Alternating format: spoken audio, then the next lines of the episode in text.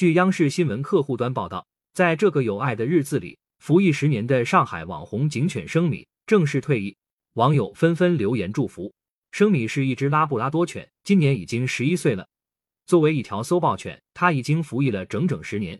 上海轨交公安警犬支队民警陆杰是生米的训导员。陆杰告诉总台记者，生米是他参加工作以来带的第一只警犬，第一眼见到它就觉得很可爱。十年来，他们一起执行各种任务，已经成为彼此最亲密的伙伴。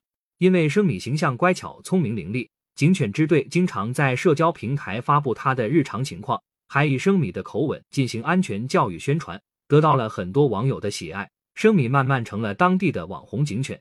陆杰介绍，一条合格的搜爆犬至少要能识别包括黑火药等十余种爆炸物的气味，也要有良好的服从性。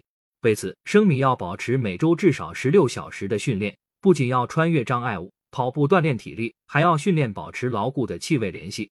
十年来，生米每天检查几十个箱包，除了地铁站，生米还去过进博会场馆、上海马拉松等地方执勤。他还参加了各种公共安全防范宣传活动，走进校园的活动，更是帮助很多小朋友认识了警犬，提高了自我防范意识。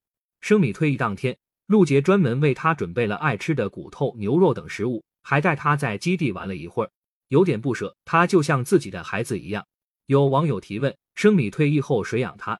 陆杰表示，请大家放心，支队对退役警犬有统一的福利保障。有专职养护人员每天巡视健康状况，在住宿和饮食方面也与服役期间待遇一样。训导员还会经常带退役警犬们运动。